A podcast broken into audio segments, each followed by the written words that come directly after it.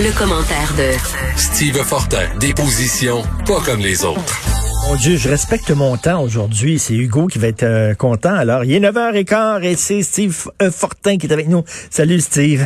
Hey, salut, comment ça va? Ça va très bien. Écoute, ça va, ça va d'autant mieux que, que j'ai, j'ai beaucoup aimé le texte de Simon Jeanin Barrette aujourd'hui sur la loi 101. J'aimerais savoir ce que tu en penses.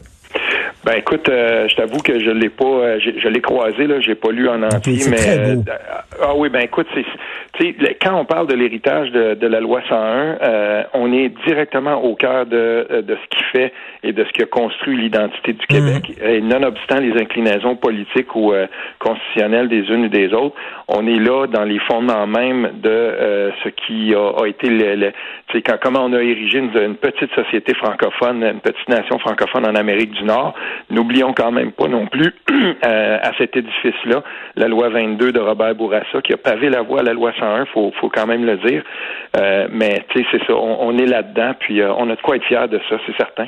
Ah oui, tout à fait. Écoute, tu as écrit un excellent euh, blog sur euh, l'analphabétisme.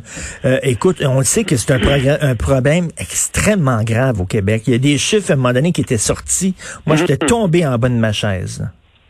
Oui, ben garde, je vais commencer par une petite anecdote, si tu me, si tu me le permets.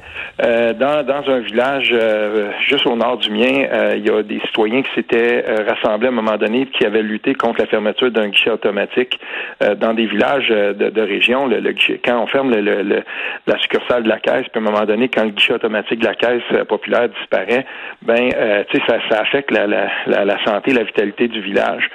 Et euh, j'ai pendant, je couvrais ça euh, pour le journal local ici, puis à un moment je parlais avec un monsieur, tout ça, tu sais, puis sans, ju- juste comme ça, c'est un monsieur que je connais de nom, tout ça, puis euh, va avoir en haut de 75 ans, certain. Puis à un moment donné, il est là, puis il me dit, euh, tu sais, tout est devenu numérique hein, maintenant, puis on pense pas à ça, mais pour lui aller avec son petit truc de la caisse et tout ça, il était capable avec son livret, puis il parlait avec la dame. Mais pourquoi tout ça c'était si important pour lui, c'est que dans le cours de notre conversation, il m'avait dit, je sais pas bien lire, tu sais, je lis pas beaucoup. Ah ouais. Puis il j'ai beaucoup de difficultés avec ça. Puis il dit, moi, c'était comme ça. Puis il dit, voyait ces chiffres, puis tout ça. Mais je me suis aperçu que dans cette nouvelle économie et, et dans cette nouvelle façon numérique qu'on a de fonctionner, ben ceux qui ont des graves difficultés de, de, de littératie, de numératie, mais surtout des difficultés de lecture et tout ça, il y en a plus qu'on pense, et surtout dans cette tranche d'âge-là. Et pour lui, c'était devenu un calvaire parce qu'il y avait de la difficulté. On envoie des, des feuilles, on avait, on avait envoyé de l'information, on envoie ça par courriel, la, la caisse faisait ça, puis il disait, ben, tu sais, non, mais ça va être sur Internet maintenant et tout ça. Mais il y a des gens qui sont laissés pour compte et dans toutes les tranches d'âge parce que ce dont on se rend compte, là, quand on regarde les statistiques auxquelles tu fais référence, puis des fois c'est contesté, mais grosso modo, là, c'est environ la moitié de la population québécoise euh, adulte en haut de 16 ans qui a de la difficulté à comprendre un texte. Ben c'est ça, c'est est ça. C'est ça parce qu'il y a, y, y des analphabètes qui ne savent pas lire. Là. Ils regardent, ils regardent un texte puis pour eux autres, c'est ils- bon, c'est comme du chinois. Là, ils comprennent strictement rien. Mais il y a les gens qui lisent un texte et qui le comprennent pas. Et ça, moi, dire, ces médias sociaux, il y en a en tabarnouche. Des gens qui lisent un texte et qui le comprennent pas. Ben c'est ça, parce que quand on parle de littératie, je veux que les gens, je veux que les gens nous comprennent bien. Ce dont on parle ici là, euh, tu sais, t'as cinq niveaux grosso modo, puis au niveau 1, 2 là, euh, je veux dire, t'as pas les outils qu'il faut pour être capable de comprendre une lettre que la caisse populaire va t'envoyer ou une lettre que le gouvernement, tu sais, ça va être difficile pour toi de le comprendre. Puis c'est- très problématique parce que euh, on se rend compte que euh, dans, dans, dans un contexte comme celui-là. C'est une urgence nationale parce que de plus en plus, on, va vers une économie qui est numérisée, puis on va vers une société qui est numérisée, mais ça va être difficile. Et, c'est pour ça que je faisais référence hier à un dossier qui avait été fait par l'OCDE, parce que eux, c'est la, la sonnette d'alarme qui tire. Si on est pour bouger, puis si l'é- l'économie de demain va demander qu'on ait des meilleures compétences en littératie, puis qu'on soit capable de comprendre mieux euh, des textes, euh, je veux dire, même euh, qui, qui peuvent apparaître là, pour quelqu'un comme moi de banal, ben c'est très, très grave. Puis il faut s'attaquer à ça, puis il faut que ça devienne une urgence nationale, selon moi, parce que euh, plus on laisse passer des gens, plus on laisse euh, filer à travers les maillettes de- du système des, des gens qui comprennent pas les, les, les fondements même de notre grammaire puis de notre syntaxe euh, à non, l'écrit. C'est très, très grave. Ben oui, Steve, est-ce que l'analphabétisme a un sexe? Il me semble que moi, j'aurais, c'est peut-être un préjugé, mais il me semble que c'est surtout les gars. Ça se peut-tu? Euh, non, non, non. Ça là-dessus, par exemple, faut faire bien attention parce que euh, les, les, différents, euh, les, les, différentes études qui ont été faites par rapport à ça montrent bien que l'analphabétisme et, les, les, difficultés en littératie, c'est pas selon un groupe d'âge, c'est pas selon un sexe, c'est vraiment distribué là de manière, et c'est malheureux de le dire, mais de manière très très grande dans la population. Là. Écoute, on se souvient, Jean, Jacques Demers, quand il avait avoué ah avoir été analphabète, ça a été très important ça, au Québec, ça. Parce que les gens le connaissent, les gens s'identifient à lui. Puis lui, euh, il a parlé de sa honte. Pendant longtemps, il avait honte de ça. Il faisait semblant de pouvoir lire, mais il était pas capable. Et à un moment donné, il le dit, oui, je suis analphabète et je retourne à l'école pour apprendre à lire et écrire. C'était très touchant. Oui, ça c'est un c'était un, un, grand moment pour l'alphabétisation au Québec parce que tout à coup euh, on se rendait compte qu'il y a des gens qui étaient capables de cheminer dans la société puis de se dire ben voilà moi je suis euh, arrivé là.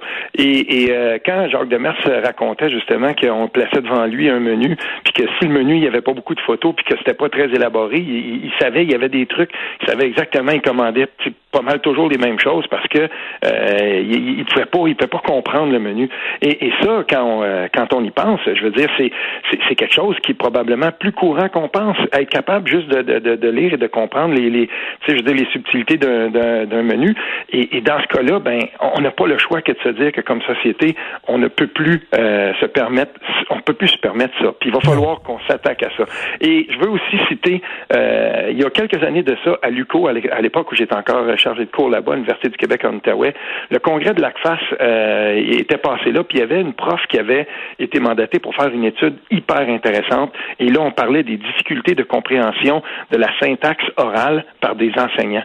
Et, et on était là. Et là, j'ai vu des témoignages de profs, euh, féminins comme masculins, euh, qui disaient, ben, quand j'écris au tableau maintenant, euh, c'est à ça on a des outils. Là, quand tu es prof, tu peux avoir un, un, un, ordinateur devant toi, besoin d'antidotes avant d'écrire au tableau ah et tout ça. ça c'est distribué pas mal plus, c'est subtil, puis c'est pernicieux aussi.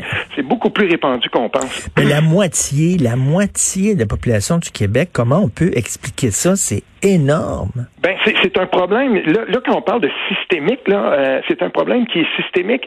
Quiconque a enseigné dans une université au Québec ou qui, qui a été de près ou de loin euh, attaché au, au euh, programme d'éducation, combien de fois on a on a dit ben les aspirants profs, faut qu'ils tu sais un test de français, l'épreuve TECFE, on l'appelait comme ça à l'époque, j'imagine que ça s'appelle encore comme ça. C'est l'épreuve uniformisée de français qu'il faut qu'un prof réussisse pour devenir un prof avec un brevet au Québec. Ben je veux dire, il y en a beaucoup beaucoup qui s'y prenaient euh, à quelques reprises là, pour le, le passé. Là. Puis il y avait même des, des, cours de rattrapage dans les universités au Québec pour euh, s'assurer que les, les, gens à un moment donné arrivent à niveau puis soient capables d'avoir une maîtrise euh, minimale, je veux dire convenable du français pour enseigner, c'est la moindre des choses. Mais en tout cas, il faut être optimiste aussi parce que, écoute, depuis quelques années, la littérature jeunesse au Québec se porte très très bien. Et quand tu vas au salon du livre, tu vois plein de jeunes qui font la queue pour faire autographier leurs livres par leur par leur écrivain écrivain préféré. Euh, euh, ça, c'est une bonne nouvelle, ça.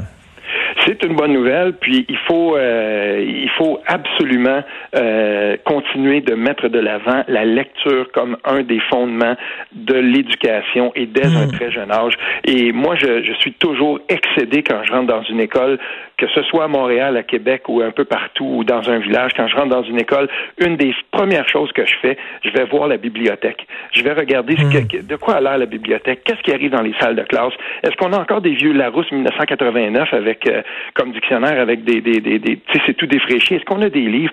Il faut encourager la lecture parce que la lecture, la compréhension des textes et la lecture, c'est une c'est un des facteurs qui favorise le plus justement la maîtrise du code, c'est-à-dire de la grammaire et de la syntaxe. Et ça commence à la maison, un petit gars va lire quand il va voir son père avec un livre dans les mains. dire, les, hommes, euh, je, je veux pas euh, faire du sexisme, mais souvent les gars, euh, ils lisent le guide de l'auto, puis c'est à peu près tout.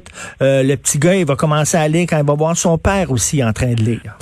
Oui, et, et, euh, et permets-moi aussi d'ajouter, et c'est très important là, dans tout ça, parce que là, euh, on le sait, Simon Jolin Barrette, on, il promet, on va déposer un plan costaud contre, euh, tu sais, on, on, veut protéger la langue française, on veut se, se, se, protéger de l'anglicisation et tout ça, mais le facteur numéro un qui va nous permettre de, de pérenniser puis de, de, parler français encore, c'est si on s'attaque à ce cancer-là qui nous ronge de l'intérieur, c'est-à-dire notre incapacité de maîtriser notre syntaxe et notre grammaire. Et vive J.K. Rowling qui fait lire des, une génération complète d'enfants avec des gros livres de 400 pages, puis c'était quand même, c'est pas de la, c'est pas, euh, c'est pas bébé là, euh, lire du Harry Potter. Donc, enfin, écoute, tu veux nous parler du NBA euh, Beaucoup de gens dans la National Basketball Association là, qui s'en prennent à la brutalité policière. Tu disais hier que c'était, c'était un sport très conservateur le basketball, mais selon moi, c'est le baseball qui est plus conservateur, non Non, je pense qu'on se trompe. Richard, je disais que comparativement au hockey, j'ai dit que le hockey est un sport très conservateur où on ne voyait pas beaucoup de, joueurs qui étaient prêts à se mettre la tête sur le bûcher. Mais ce qu'on a vu hier, là, tu te souviens quand les Raptors sont allés puis ils ont gagné le championnat de la, de, la NBA? Nous, on est de même, hein? Personne ne connaît la Formule 1, mais Jacques Villeneuve arrive dedans, il va gagner. Puis là, tout le monde est rivé devant ça, puis on devient des adeptes de Formule 1 ou au tennis et tout ça. Et là, c'était là, c'était le tour des Raptors, mais ce que j'ai vu, les neuf minutes de la longue entrevue euh, après l'entraînement des Raptors hier, parce qu'eux, là, ils sont en série et tout ça. Fred Van Vliet, euh, c'est un des joueurs, un des meilleurs joueurs des, des, Raptors de Toronto, qui est assis là puis qui dit Savez-vous quoi? J'en ai mon Christ de voyage. C'est ah, littéralement. Puis il a dit Moi, c'est terminé. À quoi ça sert de continuer à jouer au basketball si euh, des gens qui, qui, qui, ont, qui, qui sont noirs aux États-Unis continuent à se faire tirer dessus? Puis, puis là, il a continué puis il a dit en fait, il faudrait juste arrêter de jouer. Puis il faudrait que la pression soit mise sur les propriétaires qui eux-mêmes ensuite, à un moment donné, quand ils vont se mettre à perdre assez d'argent, vont mettre de la pression sur les politiciens. Puis à un moment donné, ça va descendre jusque euh, vers les procureurs et tout ça. Écoute, on est rendu très loin. Et des témoignages comme celui-là, on en voit de plus en plus parce que les joueurs, ils, se, le disent. Là, c'est bien beau qu'on mette le genou à terre, puis qu'on mette des, des, Black Lives Matter sur nos chandails et tout ça. Mais pendant ce temps-là, des gens, des, des, joueurs noirs, des, des citoyens noirs continuent à se faire tirer dans le dos continue à se faire tuer par les mhm. policiers. Fait que si ça change pas, on tous bien fermer cette ligue-là. C'est gros, ça. Et ils sont, sont, littéralement en train de faire basculer la, la, la discussion par leur militantisme et par leur engagement social. Puis moi, je dis voilà. Tout à fait. Écoute, te souviens-tu du film Do the Right Thing de Spike Lee, qui est un film magistral? Et à un moment mm. donné, il y a une scène qui se passe dans une pizzeria et euh, as le propriétaire de la pizzeria qui est un Italien qui est très raciste. Et là, il y a un mm. noir qui lui parle, puis il dit, écoute, il dit, c'est qui ton, ton athlète préféré? Le, le, le, le, gars, il dit Michael Jordan. Il dit, OK, c'est qui ton chanteur préféré? Prince? Mais il dit, c'est des noirs. Il dit, t'es drôle, t'es raciste mais tu Là, le gars, il dit oui, mais mm. c'est, c'est, ces vedettes-là, c'est pas vraiment des Noirs, c'est plus que des Noirs. Et c'était très drôle parce qu'effectivement, il y a des gens, écoute, Mohamed Ali est quand même, il parle à tous les Américains, un, des personnages les plus importants de la culture populaire aux États-Unis, c'est Ben Mohamed Ali. Pourtant, il est noir, mais dans, dans le regard de certains racistes, non, il est pas noir parce qu'il est une vedette. Oui, mais c'est, c'est et, et, ça, c'est en train de ça, cette, euh, cette euh, distinction-là est en train de changer aux États-Unis. Puis, euh, mais il y a quelque chose qui change pas. Par contre, c'est le fait que euh, dans la, la, la, façon dont euh, le, le, le, système policier, que le système de mm. justice est organisé, je veux dire, tu sais, c'est, c'est pas normal que tu t'es, t'es, aux États-Unis, tout ça. Puis j'ai, j'écoutais encore un autre joueur, là, son nom m'échappe de la NBA, qui disait, moi, je suis ici devant vous, puis là, vous me reconnaissez, on me fait une place à une table, on, on me pose des questions parce que je suis un joueur étoile, mais mm. quand je me promène dans la rue, je deviens un joueur, que je deviens un noir comme tout le monde, puis je suis toujours suspect. et, et, ça, c'est, je veux dire, si ça, ça change pas, ce pays-là va imploser à un moment donné parce que c'est, c'est, intenable. Et euh, il faut faire aussi attention, Richard, je vais le mentionner. Euh, moi, quand je regarde ça, je me dis qu'aux États-Unis, c'est une situation qui est particulière. Je dis pas que ça n'existe pas ailleurs, mais ce qui est en train de se passer aux États-Unis en ce moment, c'est un, c'est une situation très, très américaine qui a des racines dans une histoire qui leur est propre. Et je fais attention, moi, euh, de ne pas importer ça. Exactement, tout à fait, tout, tout, à fait raison. C'est leur péché originel aux Américains. C'est leur, mm-hmm. c'est leur tâche euh, de naissance quasiment. C'est la blessure au cœur même de l'Amérique. C'est l'esclavage. Il va falloir qu'ils règlent ça à un moment donné parce qu'on s'en va vers une guerre civile.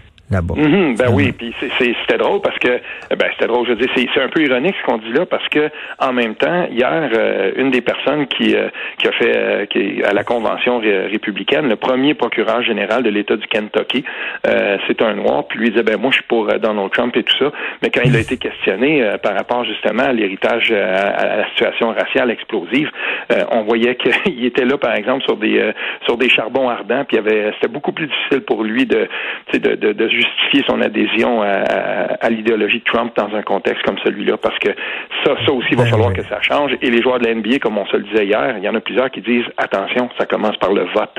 Ben oui, tout à fait. On, veut un président qui rassemble les gens, pas un président qui les divise. Merci beaucoup, Steve euh, Fortin. Merci. Bonne journée. Oui, toi aussi. Salut. Merci, salut.